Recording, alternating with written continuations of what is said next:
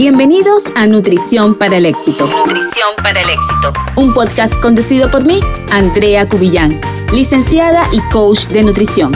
En este espacio comparto herramientas que todo emprendedor o profesional debe aplicar para mejorar su energía, bienestar y composición corporal a través de la alimentación adecuada. Mi intención es darte información sencilla para que aprendas y pongas en práctica Así que si quieres dar el paso hacia una alimentación saludable, sostenible y exitosa, este podcast es para ti. Comer saludable, más que una tendencia, es una necesidad y una de las excusas más frecuentes de las personas para no comenzar a alimentarse de esta manera es pensar que es costoso, lo cual no es del todo cierto. Bienvenido a este tercer episodio de Nutrición para el Éxito. La verdad, disfruto muchísimo la parte de educación de mi profesión y ya sea por audio, video, me complace mucho tener este espacio donde confío en Dios será de ayuda para muchísimas personas. En esta oportunidad estaré hablando sobre esa creencia limitante que tienen muchas personas sobre el alto costo de la alimentación saludable. Y la verdad es que si bien existen algunos productos específicos que tienen un valor económico un poco más alto de lo acostumbrado, estos no son indispensables para mantener una dieta balanceada. Aunque muchas veces así la publicidad lo haga parecer, es un error que las personas crean que para comer balanceado y cuidar el peso se debe comer quinoa, salmón, semillas de chía, leche de almendra y que si no es mediante el consumo de esos alimentos entonces no van a lograr perder peso o no van a estar saludables. Hoy, como les comenté, quiero hablarles sobre cómo pueden comer saludable aun si el presupuesto no es tan flexible ya sea que, bueno, estés en Venezuela y te cueste conseguir ciertos productos o quizás se consiguen pero a un precio muy elevado o otra situación que puede presentarse es que estés en un país como inmigrante y bueno, al principio el dinero que entra eh, se necesita para pagar diferentes em, servicios por lo tanto, a veces el dinero para la comida se ve un poco limitado, el presupuesto para la comida se ve un poco limitado. En mi caso, que he emigrado dos veces, la primera vez para Chile y la segunda para Estados Unidos, en ambas oportunidades nos hemos visto con presupuestos que deben dividirse para muchos pagos. Sin embargo, la clave en ese momento ha sido mantener todo lo más simple posible, eh, gastar lo menos lo, que menos se pueda en chucherías o mm, aquellos productos que son simplemente altos en azúcar y en realidad no nos aportan nada de nutrientes pero sí se escapa el dinero por allí. Entonces, eh, en realidad, esa es la clave más importante, sobre todo para aquellas personas que están, eh, como les dije, Probablemente muchos venezolanos son los que me van a escuchar y somos muchos los venezolanos que estamos en estos momentos eh, fuera de nuestro país y en esta situación en la que hay que ahorrar el dinero o estirar el dinero.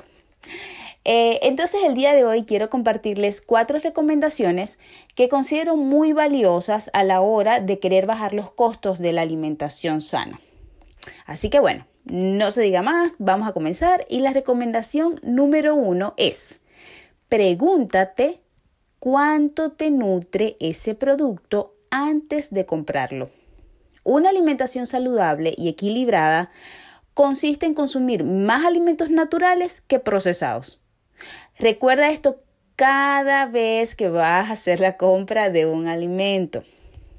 Entonces, evalúa si ese alimento lo estás comprando y verdaderamente te va a nutrir o solamente lo estás comprando porque te gusta el sabor y disfrutas comerlo. Entonces, vas a prestar más atención a comprar alimentos eh, como las frutas, las verduras, proteínas como el huevo, arroz, papa, ¿ok? Las carnes, por ejemplo, en el país donde estés, el tipo de carne que sea más, más, accesible, entonces consume esa. Igual la fruta, el tipo de fruta que sea el más accesible, consume ese. Por ejemplo, Cuando yo estaba en Chile, recuerdo que en Chile las fresas eran muy económicas. Eh, entonces, eh, aquí, o por ejemplo en Venezuela, quizás la fresa no es tan económica, pero hay otras frutas económicas. El mango, por ejemplo, en Venezuela se da, se da mucho mango y el precio no es tan, tan elevado. Sin embargo, aquí en Estados Unidos el mango no es tan tan económico, ¿no? no tampoco es súper caro, pero es mucho más barato en Venezuela. Entonces, así, en diferentes países hay diferentes frutas que son más económicas que otras, entonces simplemente aprovecha aquellas que tienen un mejor precio según el presupuesto que, que manejas. Pero lo más importante es asegurarte que compres más alimentos eh, o productos que verdaderamente te nutran, como te mencionaba, y entonces, bueno, ahí le estás sacando mejor provecho a esa inversión de dinero que estás haciendo. Eh, y evitar, por ejemplo, eh, los jugos pasteurizados, lo, el pan blanco, las salchichas o la mayoría de los embutidos, el café que te tomas en la calle, tómatelo en la casa, los postres que comes en la, en la tarde, en el descanso de la tarde con los amigos de la oficina. Eso te aporta azúcar y gastas dinero, no te nutre. Entonces, bueno, así diferentes gastos que puedes tener en dulces. Em, en las, en las tardes o durante el día en la calle, eso te lo puedes ahorrar si comienzas a cambiar tus hábitos. Ahora, vamos con la recomendación número 2, número dos, que es saca provecho de los alimentos en cosecha. ¿Ok? Súper importante. Compra frutas y verduras que estén en, que sean de la temporada. Asegura, eh, esto va a asegurar que el, costo sea menor y además que vas a variar el tipo de vegetales y de frutas que vas a consumir si te vas a apoyar más en las de la temporada. Entonces no te vas a quedar como que eh, pegada con, una fruta, sino vas a variar y por tanto va a ir variando también tu aporte de nutrientes. Y esto de alguna manera también te va a invitar a ir probando otras frutas y otros vegetales y eso es excelente. Entonces, bueno, evalúa según el país donde estás qué fruta va siendo la fruta de la temporada y eh, apóyate en, eso y eso también va a, representar un ahorro para tu bolsillo. La recomendación número tres es cocinar en casa. Además de ser más económico, puedes controlar mucho mejor los ingredientes con los cuales se prepara. ¿ok? Porque, eh, por ejemplo, tú puedes comer en la calle una ensalada con pollo, pero no sabes cómo prepararon ese pollo, qué cantidad de condimentos o aderezos o X cosas que le pudieron colocar, quizás alta en sodio, quizás alta en grasa, no sabes. Entonces, es mucho mejor cocinar en casa porque de esa manera como mencioné, te ahorras el dinero y estás seguro de lo que contiene ese alimento. ¿ok? Para que esto pueda ocurrir, la clave será la planificación, ya que si estás muy ocupada en el trabajo, es muy probable que optes por la comida de la calle. Pero si ya con antelación has preparado tu comida, eso te ayudará muchísimo a ahorrar. ¿Ok? La siguiente recomendación, eh, y, y, que me gustaba muchísimo hacer esto cuando yo estaba chiquita, es la lista de la compra. Antes de salir al supermercado es importante hacer una lista de los alimentos que verdaderamente necesitas en casa. De esta manera se evita caer en la tentación de comprar productos que están en promoción, productos que viste, que, ay, mira, vamos a probar esto, ay, ¿cómo será esto? Ay, no, evita eso. Y eh, llevar la lista te asegura que vas a consumir lo verdaderamente necesario siempre que eh, te apegues a esa, a esa lista, ¿no? Es importante que cuando vas al supermercado hayas comido, no vayas con hambre, porque si no se te va a antojar todo lo que veas. Entonces, ya sabes, lleva tu lista, come antes de ir al supermercado, mantente enfocada en tu lista y en tu propósito de adquirir la mayoría de los productos saludables. No quiere decir que no vas a comprar absolutamente nada de de productos, por ejemplo, unas galletas si tienes hijos o algo así. Pero sí asegúrate que un 85% de lo que llevas en tu lista sean eh, productos que vengan verdaderamente a nutrir.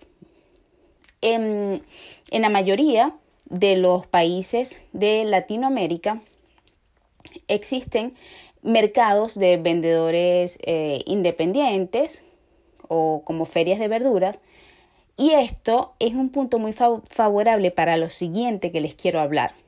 Ya terminamos con las, con las cuatro recomendaciones que les quería dar, pero ahora también relacionado a la economía y a, a los alimentos, debemos tocar el punto de la comida orgánica, de los alimentos orgánicos.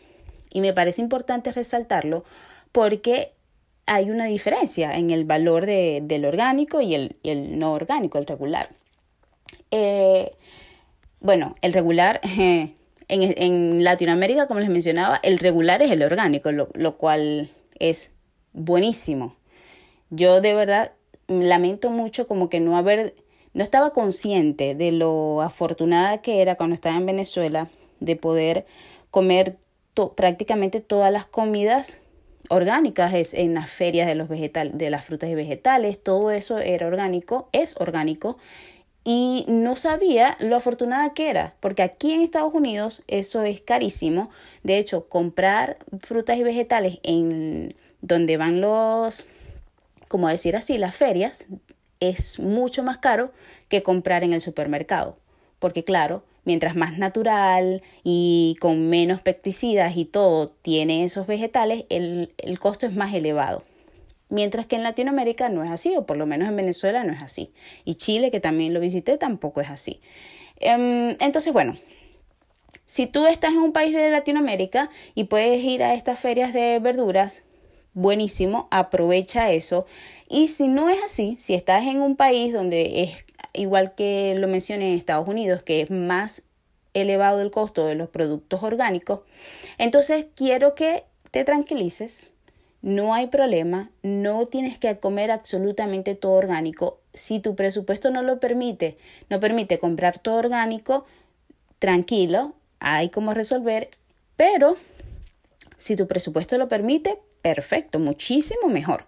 Hay una lista em, que, que, que crearon donde hay dos listas en realidad. Una, la cual especifica cuáles son esos alimentos que necesitan comerse preferiblemente orgánicos porque tienen una mayor cantidad de pesticidas los que no son orgánicos. Pero hay otra lista donde ellos indican aquí en Estados Unidos que no eh, que, que, la versión que no es orgánica no está tan, tan full de, de pesticidas. Entonces, voy a comenzar por nombrarte aquellos que no hay problema si no puedes consumir los orgánicos, ¿ok? Estamos hablando eh, de Estados Unidos. Entonces, los que puedes consumir, la, los, con los que no hay problema es que comas no orgánico es el, el aguacate, la piña, los guisantes, cebolla, la lechosa, la berenjena, espárragos, kiwi, repollo, coliflor, melón brócoli y eh, los champiñones. Ahora, hay otros que ellos sí aseguran que deben ser orgánicos preferiblemente. y ellos son la fresa, espinaca, el kale, durazno, manzana, uvas, eh, cherries, tomate, celery y papa. Estos que mencioné son los que debes procurar consumir de manera orgánica. Ahora bien, cuidado con la palabra orgánico. No todo lo que dice orgánico es saludable. Recordemos que la industria está interesada en vender. Su propósito principal es vender. Su propósito principal no es que la población esté sana. Entonces, ¿qué ocurre? Utilizan, ellos utilizan palabras que van a ser atractivas, ¿ok? Que van a hacer que el cliente diga, que el consumidor diga, oh, no, esto debe ser una buena opción porque dice orgánico. Entonces, mis asesoras en algunas oportunidades me han enviado fotos de azúcar o de diferentes productos que de manera natural no son saludables, así digan orgánico, Pero como dice orgánico, ellos se confunden y, y, y dicen, no, esta sí es una buena opción. Sobre todo con el azúcar pasa mucho. Eh, entonces, ya saben que para definir si un alimento es bueno o no, ¿qué debemos hacer? Revisar ingredientes, tabla nutricional, ver de acuerdo a la meta de ustedes si, si va en lineamiento con eso que ustedes, con ese propósito que ustedes tienen de su alimentación.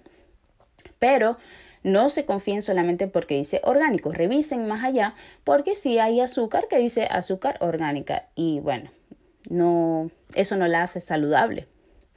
Entonces, además de hablar de la palabra de los productos orgánicos, me gustaría hablarles sobre algunas maneras para sustituir los alimentos que son más costosos, eh, la versión más, más costosa, darles algunas sugerencias que son igual en calidad nutritiva, pero no son igual en precio. Entonces ahí es donde está el beneficio. Por ejemplo, el salmón tiene la misma calidad nutritiva que la sardina, pero el precio es súper diferente. Entonces, no tienes que preocuparte si no puedes comprar salmón, come sardina. Si no te gusta tampoco la sardina, puedes apoyarte eh, en el consumo de otros tipos de pescados. Sin embargo, el salmón y la sardina son bastante ricos en ácidos, en, en las grasas buenas, en, mayor cantidad que otros pescados, pero bueno, no hay problema. Comes otro tipo de grasa si no te gusta la sardina. Em, ahora, el aceite de oliva y el aguacate también pueden uno apoyar al otro. Sin embargo, en Venezuela, por ejemplo, el aceite de oliva es más costoso que el aguacate. Pero consideremos también que el aceite de oliva nos va a durar mucho tiempo porque el consumo ideal del aceite de oliva es una cucharadita o una cucharada. Entonces, ¿cuánto no nos va a durar un envase de aceite de oliva? ¿Ok? Sin embargo, eh, por ejemplo, en España, tengo asesorados en España que me han indicado que el aguacate es un poquito eh, costoso. Entonces, bueno, en ese caso no se preocupen. No comen aguacate, pero pueden comer eh, consumir aceite de oliva o yema de huevo o frutos secos. Siempre va a haber otras opciones que son de alguna manera más accesibles. Ahora, la quinoa. La quinoa es un superalimento que se usa, se puede usar como fuente de carbohidrato. Em, no igual básicamente en Venezuela no creo que sea tan sencillo conseguirlo o el precio, pero no hay problema. Como les hablé, que en el plato se utiliza como fuente de carbohidratos, al menos que sea veganos, que los veganos lo utilizan como fuente de proteína. Eh, lo puedes, puedes sustituir la quinoa como arroz si lo estás usando como fuente de carbohidratos. Y no hay problema. No tienes que comer quinoa para poder perder peso. Eh, por ejemplo, otro ejemplo, la fibra que se le coloca a la arepa, que puede ser linaza, chía o avena. Si no tienes ninguno de estos ingredientes, linaza, chía o avena, le puedes colocar zanahoria rallada. Súper fácil de conseguir, súper accesible y, súper sencillo. Y además queda la arepa con muy buen sabor. Eh, hablando en relación a las fuentes de carbohidratos, Podemos mencionar el plátano, batata, yuca, papa, eh, batata o boniato. Y todas estas son eh, fuentes de carbohidratos que en general son bastante accesibles, entonces no te preocupes. Mira que hemos hablado que las fuentes de proteína, hemos hablado del huevo, el pollo tampoco es, es muy costoso, ahí tienes proteína, los granos, ahí tienes proteína, hemos hablado de los carbohidratos como el plátano, yuca, arroz, sweet potato, boniato, papa, ¿ok? Entonces sí hay opciones económicas para eh, llevar una alimentación saludable. Solamente tienes que, bueno, distribuir esto bien en tu plato, no combinar dos carbohidratos, elegir tu, tu proteína y que no falten los vegetales. Y listo. Como verán, el comer saludable se trata más de elección y no de dinero. El disminuir la compra de productos azucarados o postres indudablemente representa un ahorro en, tu presupuesto. Como ya hemos visto, eh, en la publicidad de la, ya sea en, en las redes sociales o de donde recibamos publicidad, ellos nos van a hacer creer que es esencial para una alimentación sana comer quinoa, chías, la leche de almendra, pero la verdad es que no, puedes sustituirlo por otro producto del mismo valor nutritivo, pero menos eh, valor económico. Entre los beneficios que puedes conseguir al aplicar estas estrategias es que, número uno, vas a consumir alimentos de mayor calidad y menos alimentos con calorías vacías, porque vas a prestar más atención en lo que estás comprando y por supuesto te vas a asegurar que todo lo que compres venga a nutrir, ¿ok? De ser así, vas a bajar el consumo de calorías vacías, que son aquellos productos que tienen calorías pero no tienen nutrientes, por eso se le llama vacías. Número dos, aprenderás a elegir sabiamente los alimentos. Número 3. Tu presupuesto se verá favorecido al sacar del consumo diario gastos hormigas, se le llaman, como la galletita de la tarde, el cafecito, el refresco o soda todos los días para el almuerzo y ese tipo de gastos. Resumiendo, recuerda mis cuatro recomendaciones. 1. Pregúntate cuánto te nutre ese producto antes de comprarlo. Dos, saca provecho de los alimentos cuando están en temporada, en cosecha. Número tres, cocina en casa. Y cuatro, no olvides tu lista de compras. No te preocupes si no puedes comprar todo orgánico. Enfócate en lo que sí puedes hacer. Enfócate en lo que sí puedes comprar y en las buenas elecciones que tienes la capacidad de hacer.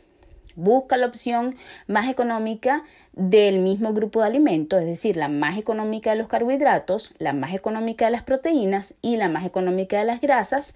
Y las frutas y vegetales usualmente también hay una gran variedad y siempre hay alguna que es económica, entonces no hay problema. Espero que este episodio sea de mucho provecho para ti y que apliques lo recomendado. Si tienes algún comentario, te espero por mi cuenta de Instagram Em, y bueno, nada, es andreacubillán.nutrición. Te espero por allá. Chao, chao. Hemos llegado al final. Si encontraste valor en este episodio, apoya a que otros puedan acceder a esta información y comparte una captura de pantalla de este capítulo en tus historias de Instagram. No olvides etiquetarme como andreacubillán.nutrición. Andreacubillán.nutrición. Nos vemos.